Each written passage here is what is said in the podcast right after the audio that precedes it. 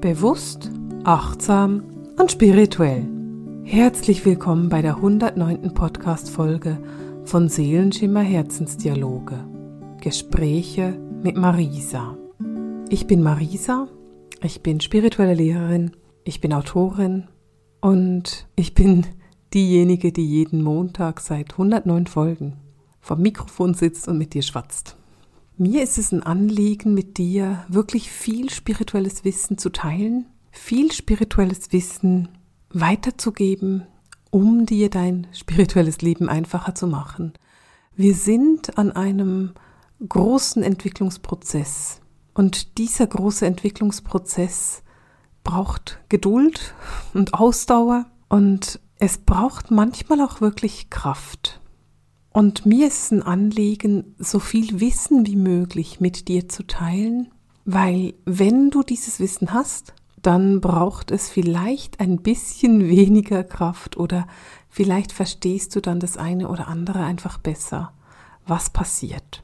Und ich habe mir so ein bisschen überlegt, was wir heute im Podcast machen wollen wie wir den heutigen Podcast füllen wollen. Und natürlich habe ich viele Ideen und viele Vorschläge auch von meinen Hörerinnen und Hörern, die da kommen. Ich habe heute ein bisschen eine andere Podcast-Folge vorbereitet. Und zwar soll dies der Auftakt sein zu einer kleinen Miniserie, die ich gerne machen möchte und die mir ziemlich viel Arbeit geben wird, ehrlich gesagt. Das macht nichts. Ich arbeite gerne dafür, aber du wirst verstehen, warum der Podcast heute ein bisschen anders aufgeteilt ist. Und zwar geht es um Folgendes. Wenn ich meine Beratungen mache, wenn ich mit meinen Studenten arbeite oder auch in der Community mit den Menschen arbeite, dann ist Wissen über die Vergangenheit etwas, was extrem hilfreich ist zum Verstehen der Gegenwart. Lass mich das erklären. Je mehr du über deine Vergangenheit weißt, umso einfacher ist es für dich, deine Gegenwart zu leben. Und diese Vergangenheit ist ja nicht nur deine 10, 20, 30, 40, 50 oder 60 Jahre hier auf der Erde, die du bisher gelebt hast, sondern es ist auch die Vergangenheit deiner Seelenlinie, also deiner Inkarnationen, die du hier auf der Erde gelebt hast. Oder es ist die Vergangenheit deiner Ahnenreihe, deiner Blutlinie, die hier auf der Erde gelebt hat. Und je mehr du darüber weißt und je besser du das verstehen kannst, umso einfacher wird dir das Leben auch fallen oder umso einfacher verstehst du, wo du gerade stehst. Und in meinen Readings gibt es einige Einflüsse aus der Vergangenheit, die stärker sind und die größere Einflüsse haben auf die Erde. Was ich damit meine, sind Hochkulturen, die Leben mit sich bringen oder vergangenes Wissen mit sich bringen, das sich jetzt immer mehr und mehr und mehr zeigt und das jetzt eine starke Hilfe darstellt für die Entwicklung, in der wir gerade sind. Und mir ist es heute ein Anliegen, dir diese Hochkulturen vorzustellen. Was die Idee dahinter ist, ist, dass ich erstmal eine quasi Zusammenfassung mache, eine, einen Überblick mache, welche Hochkulturen das es gibt und dann in regelmäßigen Abständen über eine dieser Hochkulturen berichte. Das ist so meine Idealvorstellung und ich hoffe, dass ich das schaffe. Meine Idee ist, dass wir das einmal im Monat machen, bis ich so meine Hochkulturen durchhabe, mit denen ich sehr viel arbeite. Und deswegen habe ich heute relativ viel Text vorbereitet für dich. Das mache ich normalerweise nicht. Normalerweise rede ich einfach und deswegen hoffe ich, dass es trotzdem gut kommt und dass es trotzdem ein schöner Podcast wird. Lass mich erstmal kurz zusammenfassen, welche Hochkulturen wir angucken. Das ist zum ersten Hyperborea, dann natürlich Lemurien und Atlantis. Wir gucken uns Ägypten an, Griechenland oder die griechische Hochkultur, die Kelten und dann will ich auch noch auf Hochkulturen eingehen, die für mich immer noch stattfinden. Und das sind für mich die südamerikanischen Ureinwohner, also die Mayas, die Inkas, die Azteken und die nordamerikanischen Ureinwohner, also zum Beispiel die Sioux, die Hopi, die Navajos und die Cherokees und Lakotas, dann die australischen Aborigines, die neuseeländischen Maori, die afrikanischen Urvölker, wie zum Beispiel die Himba, die Maasai oder die Tuareg. Es gibt da viele Einflüsse, die wir haben. Für mich ist nicht alles eine Hochkultur im eigentlichen Sinn, aber diese Einflüsse sind nach wie vor sehr stark. Ich versuche die Hochkulturen zeitlich nicht zu sehr zu strukturieren, weil vieles parallel passiert ist und weil wir einfach auch diese Parallelwelten haben. Der erste Einfluss, von dem ich sprechen will, ist der hyperboreische Einfluss und das ist deswegen der erste Einfluss, weil der bei mir in der Praxis gar nicht so oft vorkommt. Hyperborea ist ein Land, das so ziemlich sagenumwoben ist. Es wird geschichtlich zum Beispiel von den Griechen erwähnt und die Griechen überliefern auch, dass die Hyperborea dem Gott Apollo sehr zugetan sind und sehr mit dem Gott Apollo verbunden sind. Wenn man versucht, Hyperborea auf einer Karte zu lokalisieren, dann findet man ganz viele Informationen dazu. Alle diese Informationen deuten auf Nordeuropa hin oder auf den Norden hin, aber die Forscher sind sich überhaupt nicht einig, wo das sein könnte. Also die einen reden vom Nordpol, dann gibt es welche, die reden von Finnland oder Nordfinnland. Es gibt jene, die sagen, es ist irgendwo zwischen Norwegen und Island und natürlich auch Großbritannien. Und in Großbritannien wird die Region rund um Stonehenge genannt oder auch Schottland. Was allerdings an all diesen Überlieferungen gleich ist oder sehr ähnlich ist, ist die Größe der Menschen in Hyperborea. Die werden nämlich als sehr groß oder sogar als Riesen beschrieben. Das sind Erklärungen, die du finden kannst, wenn du mit Google sprichst oder mit Wikipedia. Was mich allerdings interessiert, ist natürlich die spirituelle Sichtweise auf diese ganzen Hochkulturen. Und wenn ich auf spirituelle Weise und in Verbindung mit meinen geistigen Führungen diese Hochkultur anspreche, dann ist das eine Hochkultur, die für mich so wirklich um die Region vom Nordpol rumgesiedelt werden müsste. Diese Energie ist für mich sehr stark verbunden mit der Energie von Venus und den Bewohnern, die auf der Venus gelebt haben. Gleichzeitig ist diese Energie und die Bewohner von Hyperborea allerdings mit der inneren Erde verbunden, also mit dieser Innererde. Die Menschen, die in Hyperborea gelebt haben, hatten ein Land, das sehr angenehm war. Es war warm, es war fruchtbar und es war sehr, sehr freundlich. Und wie gesagt, sie hatten diese Verbindung zu Venus und sie haben eine sehr lichtvolle, freudvolle Art gehabt zu leben. Diese ganze Kultur war sehr mit Musik verbunden und die Kunst war hoch angesehen. Und damit haben sich die Bewohner auch sehr intensiv auseinandergesetzt. Und wenn ich heute in der Praxis gucke, mit welchen Hochkulturen ich zu tun habe, dann ist Hyperborea tatsächlich etwas, was relativ selten ist. Ich bekomme selten Informationen der hyperboreischen Hochkultur. Und wenn ich mir überlege, woran das liegen könnte, dann gibt es für mich zwei mögliche Erklärungen. Die eine Erklärung ist, es ist einfach nicht der richtige Zeitpunkt, um uns mit dieser Hochkultur wirklich zu verbinden. Und deswegen kommt es relativ selten vor. Und die andere mögliche Erklärung für mich ist, dass die Hochkultur gar nie wirklich geendet hat, sondern dass die umgezogen ist und in der inneren Erde oder auch irgendwo auf einem anderen Planeten, so genau kann ich das dann nicht sagen, weiter existiert. Es kommt selten vor, dass ich irgendwelche Einflüsse habe aus dieser Hochkultur und darum will ich es auch erwähnen, aber es sind nicht so viele. Die nächste Hochkultur, die wir anschauen wollen, ist Lemurien. Das ist definitiv eine der ältesten Hochkulturen, an die wir uns überhaupt erinnern können. Wenn ich die geistige Welt nach Zahlen frage, bekomme ich keine klaren Antworten, weil es einfach sehr, sehr weit zurückliegt. Ich schätze mal, dass es zwischen 50.000 und ein paar hunderttausend Jahren sind. Aber so genau kann ich das nicht einschätzen, weil es einfach weit zurückgeht. Also es ist so wie, wenn ich in diese Verbindung gehe und wenn ich diese Leben angucke aus Lemurien, da geht es immer einfach ewig lange zurück wenn man die Überlieferungen anguckt und das wissenschaftlich oder, äh, naja, ich setze diese Wissenschaft mal so ein bisschen in Anführungszeichen anschaut, dann wird die Lage von Lemurien irgendwo zwischen Indien und Madagaskar angegeben oder irgendwo zwischen Australien und Amerika. Für mich ist es ganz klar, dass der Mittelpunkt dieser Hochkultur in der Nähe von Hawaii ist. Das ist das, was ich schon immer bekomme, was mit Lemurien zu tun hat. Und da ist diese lemurische Energie sehr, sehr stark. Außerdem ist Hawaii auch das Tor zu Lemurien. Und zwar zu dem lemurischen Erbe, das im Ätherreich der Erde vorhanden ist. Lemurien war eine Zeit, die noch super, super hochschwingend war und die Menschen die ihre Leben in Lemurien gelebt haben, waren direkt mit der göttlichen Quelle verbunden und natürlich auch mit dem Wissen und der Weisheit der göttlichen Quelle. Gerade am Anfang von diesem Zeitalter war das Leben wirklich noch so ein bisschen anders. Also wenn ich so diese ersten Leben in Lemurien angucke, dann habe ich immer das Gefühl, die Luft ist irgendwie dicker. Und ich kann das nicht so wirklich gut beschreiben. Es fühlt sich irgendwie so einfach ein bisschen an, wie wenn sie dicker wäre als heute. Ich kann es mit einer Geleeartigen Masse beschreiben, wobei das dann irgendwie wie zu dick wäre. Aber stell dir einfach vor, die Luft ist irgendwie dicker. Die Verbindung und die Kommunikation fand damals mehrheitlich telepathisch statt. Und Warum ich Lemurien hier erwähne, ist, dass wir im Moment extrem stark Informationen aus Lemurien bekommen. Also es gibt viele Menschen, die sich jetzt an ihre lemurischen Leben erinnern und an ihr Wissen und die Weisheit aus Lemurien. Und das ist etwas, was super stark ist seit Monaten, naja, schon fast seit Jahren. Mm, und ich bekomme da immer wieder Schübe, also ich bekomme immer wieder ganz starke Erinnerungen daran und starkes Wissen daher. Wir werden natürlich äh, im Podcast über Lemurien da genauer drauf eingehen. Jetzt wollen wir erstmal weitergehen nach Atlantis und ich meine, hallo, die Hochkultur von Atlantis, die kennst du garantiert. Was ich an Atlantis so lustig finde und spannend finde, ist, dass wenn du das so ein bisschen wieder in Anführungszeichen gesetzt wissenschaftlich angehen möchtest, dann gibt es einfach Millionen von verschiedenen Orten, wo Atlantis genau gelegen haben könnte. Ich kenne zum Beispiel Schweden, ich kenne die Insel Santorin in Griechenland, ich kenne die Kanarischen Insel als Ort, wo Atlantis gelegen haben könnte, die Bahamas, Madeira, die portugiesische Insel, übrigens wunder, wunderschöne portugiesische Insel, ich liebe Madeira. Ich kenne Großbritannien als Ort für Atlantis, da vor allem Irland. Und du siehst, es ist irgendwie so ein bisschen über die halbe Welt verteilt. Natürlich am Atlantik gelegen, irgendwo, naja, außer Griechenland. Aber es ist ganz spannend, wie viele verschiedene Orte da genannt werden.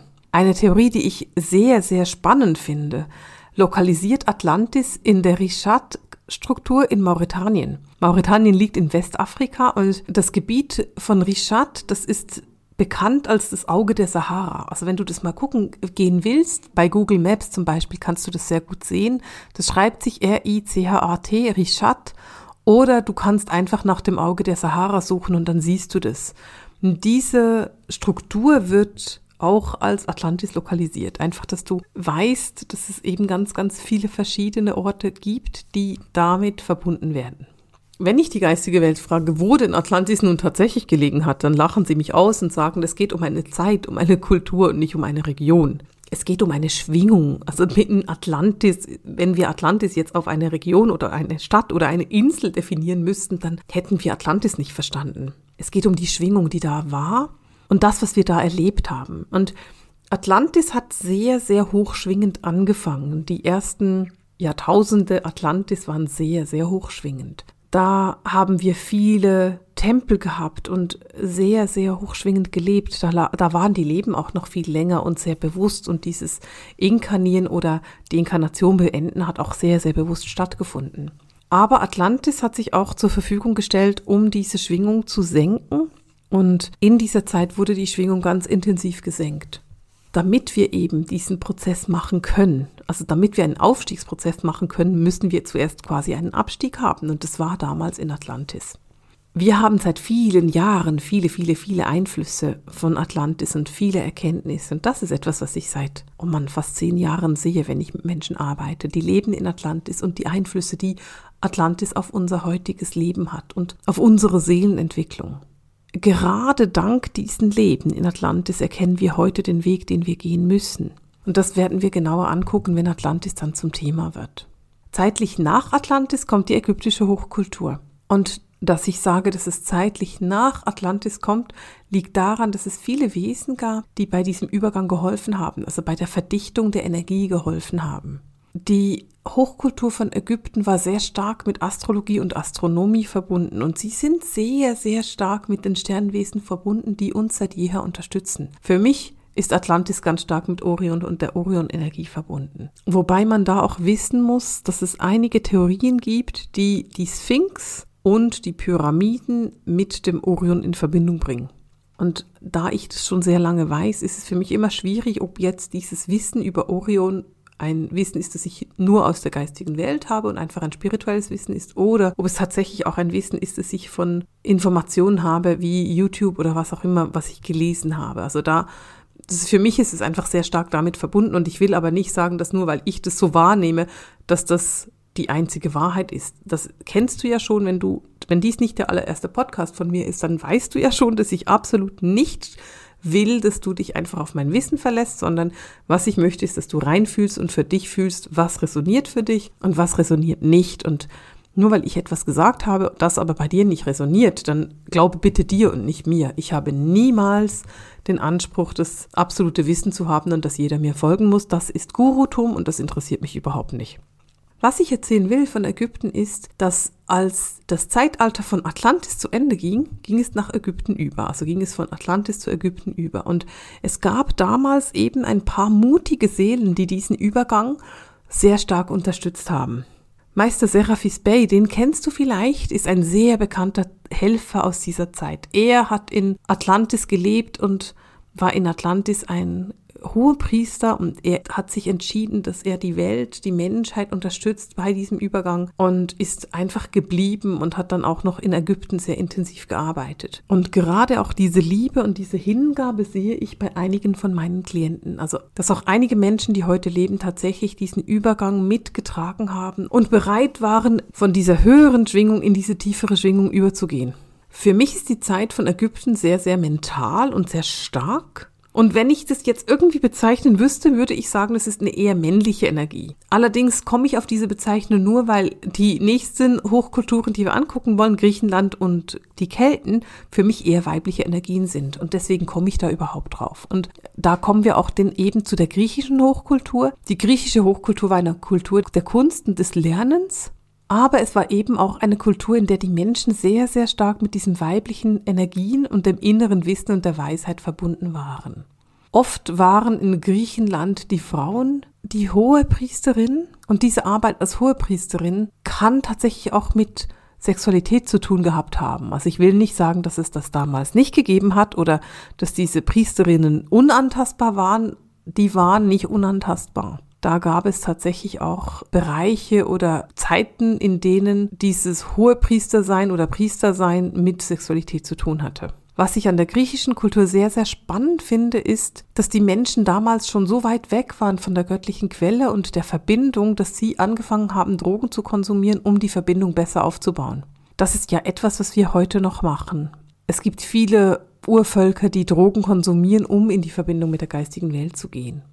Griechische Leben sehe ich sehr oft in der Praxis und häufig sind sie erklärend und ergänzend zu Leben aus früheren Hochkulturen. Also es kann sehr gut sein, dass ich etwas Limurisches sehe oder etwas Atlantisches sehe und dann noch ein griechisches Leben dazu bekomme, weil es einfach eine Ergänzung ist, die irgendwo wichtig ist. Die Kelten sind die nächste Hochkultur, die ich ansprechen möchte. Und interessanterweise ist es ja so, dass wenn man an die Kelten denkt, denkt man automatisch so ein bisschen an Großbritannien und an diese Inseln. Und wenn ich aber mich mit den keltischen Wissen verbinde, dann hatten die überhaupt keine Isolation auf diesen Inseln, sondern sie hatten einen regen Austausch. Was extrem besonders ist bei den keltischen Leben und der keltischen Hochkultur ist, dass fast immer Magie ein Teil dieser Leben war. Die meisten Menschen, die keltische Leben hatten, oder mit diesem keltischen Leben verbunden sind, sind ganz stark in diese magischen Arbeiten eingebunden. Gerade Irland und Wales waren sehr, sehr magisch. Genauso wie der Süden von England und natürlich auch Schottland. Diese keltischen Verbindungen werden immer stärker. Und für mich ist es ein bisschen schwierig zu sagen, sie werden immer stärker, weil sie für mich immer schon sehr stark waren. Weil für mich die Verbindung zu den Kelten immer schon sehr intensiv war. Ich kann mich selber an viele, viele keltische Leben erinnern. Und entsprechend bin ich natürlich auch sehr offen dafür und sehe es natürlich auch sehr genau, wenn ich jetzt mit Klienten arbeite. Aber gleichzeitig weiß ich, dass sie immer stärker sichtbar werden. Sie sind zwar nicht wirklich neu, diese Verbindungen, diese keltischen, aber sie werden intensiver. Und da geht es darum, dass man einfach sehr, sehr viel Klarheit finden kann, wenn man jetzt zum Beispiel in der Seelenlinie oder in der Blutlinie lesen will. Also diese Verbindungen, die wir eben in diesen Linien sehen können, diese keltischen Verbindungen zeigen sich immer stärker und sind immer intensiver vorhanden, weil sie so wichtig sind, gerade für diese Zeit, in der die ganze Magie wieder stärker wird, in der die ganze Magie wieder intensiver wird. Wenn ich von Hochkulturen spreche, dann will ich natürlich auch von den südamerikanischen Ureinwohner sprechen, den nordamerikanischen Ureinwohner, den australischen, den afrikanischen. Es gibt ganz viele Ureinwohner, Völker, die man da berücksichtigen muss. Ich habe sie allerdings nicht unbedingt als Hochkulturen im Auge.